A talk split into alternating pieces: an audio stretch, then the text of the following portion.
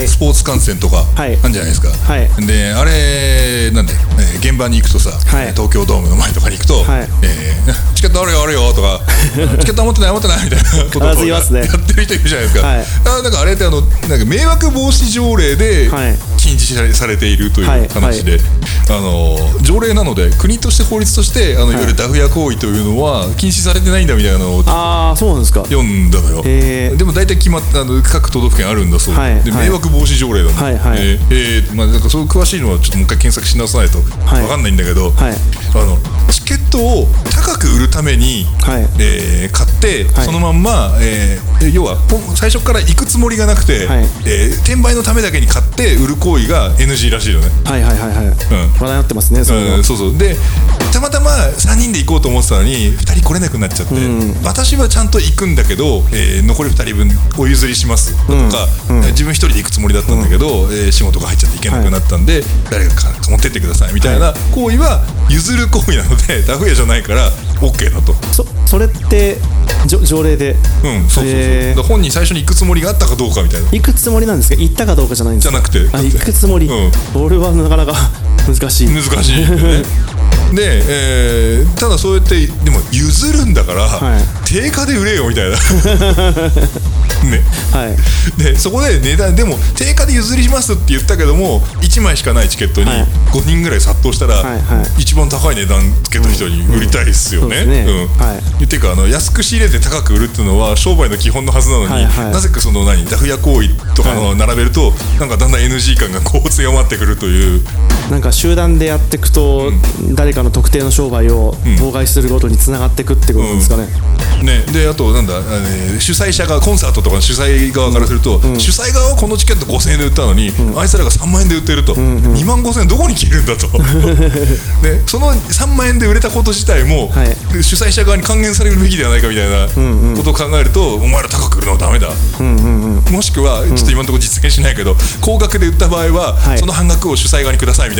いな。あそう。なるほみたいなシステムが成り立ってないとこのチケット転売がなんか悪いことのようだ問題というか、どまあなんかあれって全部定額一番前から一番目じゃねなんかいい席からはその人気の席からその悪い席までなんか基本的にき一緒なんですかね。まあそうでもないか。あな A 席いくらとか。もう S 席 A 席とかあるじゃないですか、はい。それでもうどんどん高くなっていく、うん。それさもう人気の人数の問題なんですね、まあそうだよね、うん、まあ人気のあるところはいいんだけど、はい。人気ないところとかはもう逆オークション状態じゃないですか、それはまあそうですよね。あの今度のライブハウスのやつちょっとうちのバンドチケットノルマ20枚あるからさ乗って、はいちょっと持ってってくんない？みたいなはい話とか、はい。えーあの本来なら1500円で売るチケットなんだけど、はい。あげるからとか言って。売上分は自分で自腹を切るみたいな、はいはいはいはい。っていう世界もあるじゃない？何人っていう数が欲しいんだっていうことですね、はい。なんかその辺ギャップを感じるというかそうですね。もともと人気が違うんだから箱が違うんだからしょうがないじゃないって言われちゃうとそれまでなんだけど、なんかあのー何チケット転売を防止して全部定額で取引しましょうとか言うんだったら売れないバンドも全部定額で取引してる 大変だな。なんかバンドのノルマとか大変ですよね。うん、あれずーっと DJ で DJ のイベントばっかりやってたから、はい。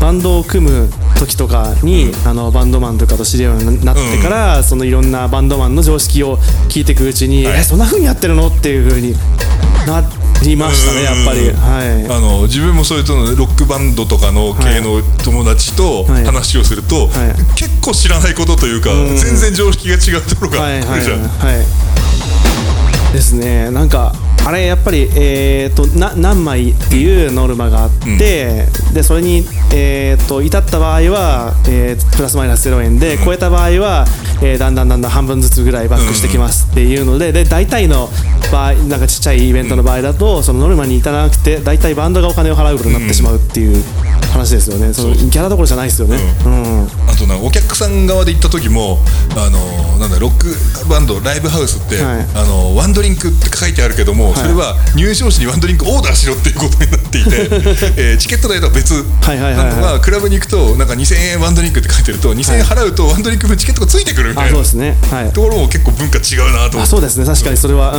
ん。確かに。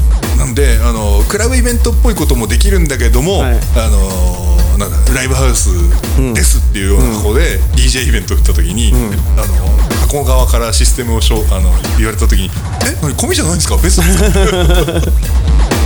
なんかライブハウスとかでうん。夜中 DJ イベントがあると、はい。酒が安いっつって。みんな。200円だっつって嬉しいっつって言って、なってる時ありますね、でもそういう、まあ、値段の付け方とかのギャップもあるしね、はい。まあまあね、チケチケットの話ではそもそも、はい。あ思い思い出した。ちょっと脱線してしまいました。脱線別にテーマない合ってないようなもんですからい。いんですけども、はい。はいあのダフ屋行為が、い。あの最初あ最初じゃない。何年前だ？56年前ぐらいにアメリカに行って NBA の試合を見に行ったんですよ、はい。で NBA の、えースタジアムのチケットって、シーズンチケットで売られているのね、はい。で全部の席がシーズンチケットで出るんだって、えなのでこのシーズン始まりますよ、まあ、10月ぐらいから始まる時にあのファンの人たちが年間チケットを買っちゃうわけよ、それで全部満席なの常に。ー、えー、すごいでも旅行者みたいな我々が見に行こうと思うとそのシーズンチケットだけど今日は行かないからその分出し出すんでっていうことで、まあ、いわゆるダフ屋というか、そういう人たちを仲介して買うんですよ、なるほど。うん、ででも、えー、と NBA のチームはそれでいいんだって。へえ。シーズンチケットだからそれが全部売り切れるってことはその年の売り上げがもう立っちゃってるわけ最初に。そうですそうですね。ん。そうですね。うん、なのでもうそれはそれで経営として安定なんでいいんだそそれはえっ、とダフ屋から買った時はかなり高くなってるってことなんですか、あもうそこがねあのオークション的な形で、はい。人気のない試合は安いし、人気ある試合は高い、ああなるほど、はい。えーロサンゼルス・レイカーズの、はい。えー写真あ写 写真じゃない試合を、えー見に行った時は、えーなんか一番最上階のすっげえもう選手が個別部に見えるレベルの、は端っこのところで1人2000円かかんないぐらいだったかな、ん。あこんなんで見れんだみたいな感じだった安い、えーでもオールスターゲームとかあのそういう同じく一番上の端っこでも8万円ぐらいする、おおすげえなるほど。日本の場合だと、そのダフ屋行為っていうかその、まあ、チケット高額転売によって、えーとまあ、完売って言ってたはずなのに、なんかものすごいここら辺の席が空いてるとか、はいはい。でなんか寂しい感じになってるっていうことが問題なんでしたっけこれ、あーそれも問題なんですそよれも問題、なるほど。これこれ全員い人がいて、ん高額転売されてる場合は主催的には別に問題ないってことなんですかね。問題はそれはある。うんよくわかんないけど。多分その場合に問題なのは我々じゃない他のやつが勝手に儲けやがってけしからんみたいな、あーそういうことじゃない？販売機会の損失ってことで、なるほど。いや損失はしてないじゃん。結局チケットの正規分のお金は入ってくるんだから、はいはいはい。損失じゃないよね。あそうか。うん。だから単単純に、あのはい。勝手に他のやつが金儲けするのが気に食わないみたいな、便乗してるんじゃないと、うん。まあ、あるいはあのせっかくねあの少年少女とかのあまりお金がない人たちがはい。一生懸命チケットを買おうとしてるのに、はい。悪い大人が高く売っててけしからんみたいなそういう言い方もできるけど、うん。そういうところぐらいか、うん。そうですね。なんでここがちょっとさっきも言ったけども高額転売した場合は何パーセントか主催に払えみたいな とかねあとなんだけど最近ん最近先月先々月、まあ、忘れた、えーにあのチケットを定額でお譲りするための専用オークションサイトみたいなのが 定額。定額で、えー。定価で、えー売るということだけにしかできないサイトができて、そのニュースを見たんだけど使うのかこれ？みたいなあそれは思いますね、うん、同時に立ってる場合はそれは使う必要があるのかってうん。思っちゃいますね。なんでなんかチケットっていうのもなんか難しい仕組みになってきてしまったなという。ね、うん。だから昔みたいなあの県でチケットを発見してそれをやり取りするしかなかったみたいな時代じゃなくて今ネットで空席調べて誰が取るかみたいなあそうですね。みんながオンライン予約システムを同時に触れる時代じゃない、はい。でもチケット意味あんのみたいな。確かにそういうのとあのなんか昔からの慣習と、はい。新しいテクノロジーとの文化がやっぱりまだギャップが残ってるところなんだろうなってこう諦めて言うことはできるんですけど、じゃあ今私はどうすればいいんですかって話は全く何もなくて。これなんか進まないですね。なんかあれ結構問題は話が、うん。いろんなところが。